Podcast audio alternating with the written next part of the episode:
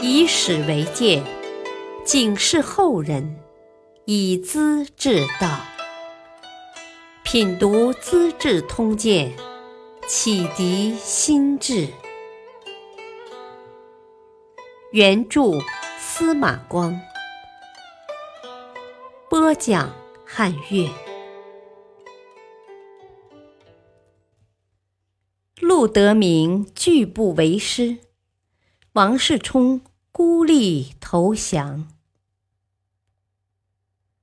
王世充想当皇帝，他本是西域胡人的儿子，父亲叫支收，跟着改嫁的母亲到了王家，改姓王氏。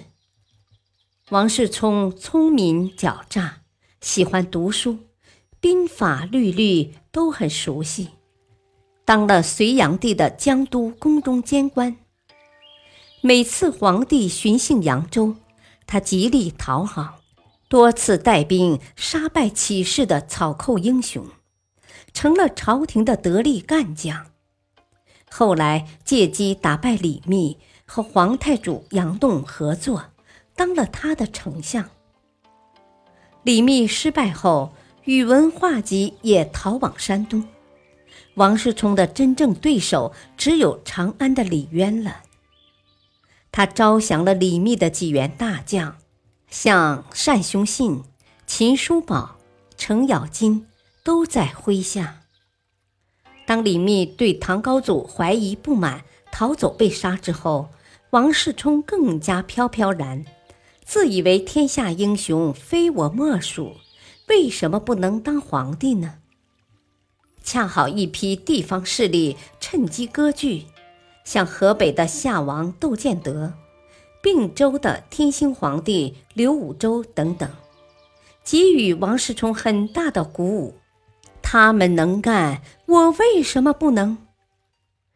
更有出奇的人物，幽州怀柔地方的佛家和尚高坛成，乘县令设斋施饭的机会，带着赶斋的五千僧人，强迫集会的市民壮丁。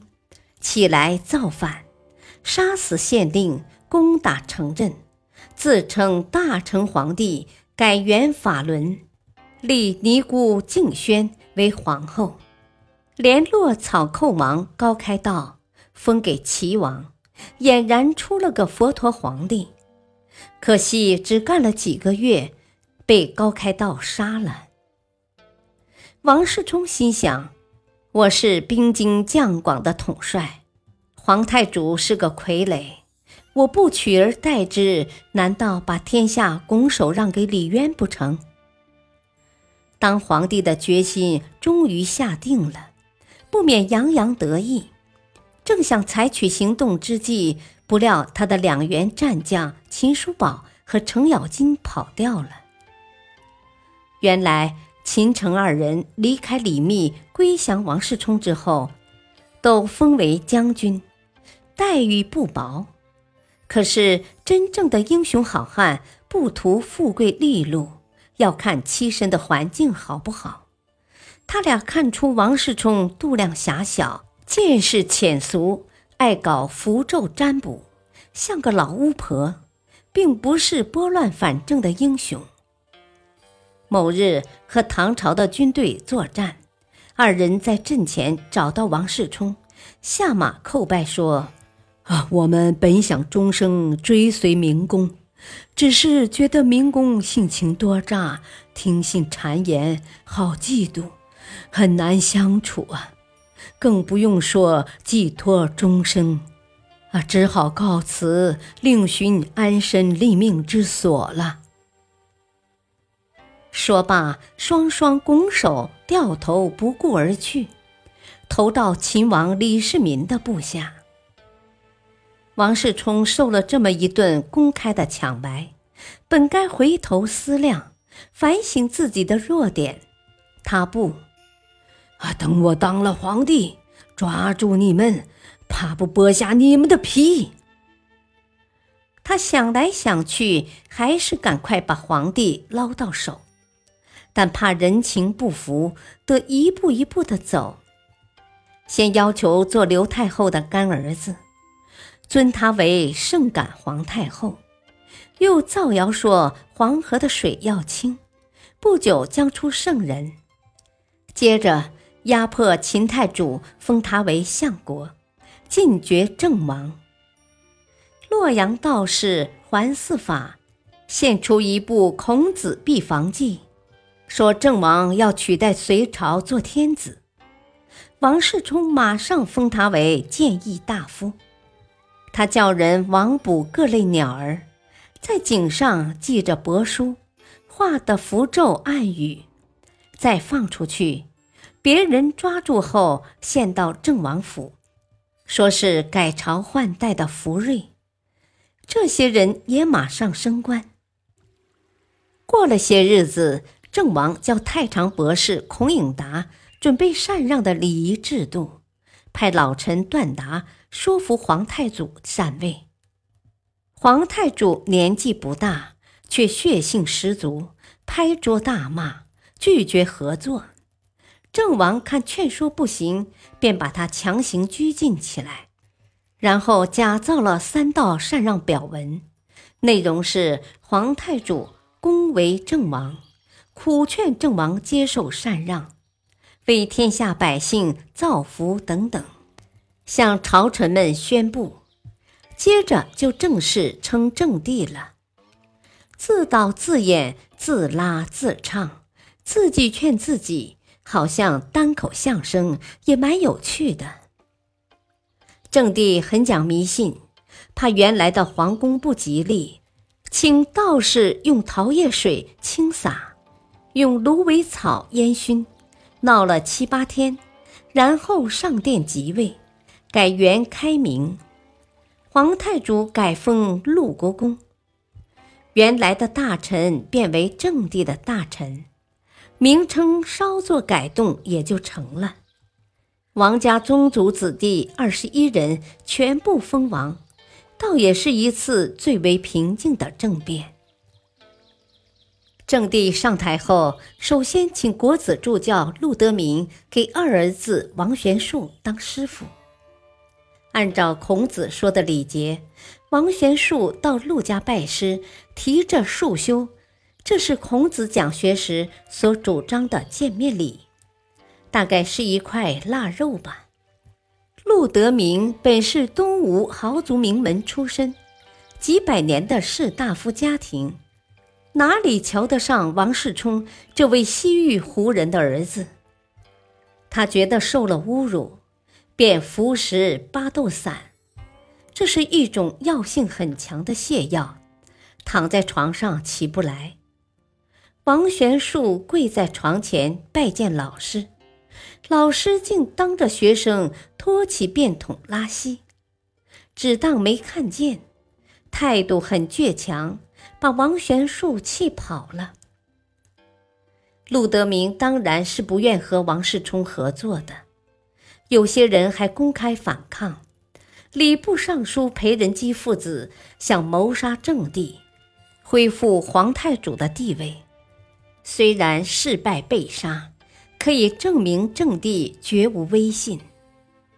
正帝认为，只有杀死杨栋，才能断绝别人的希望，派侄儿王仁泽带着鸩酒去逼杀杨栋，拒绝服毒，告诉使者：“啊，郑帝曾经当面对我保证，绝不谋杀我。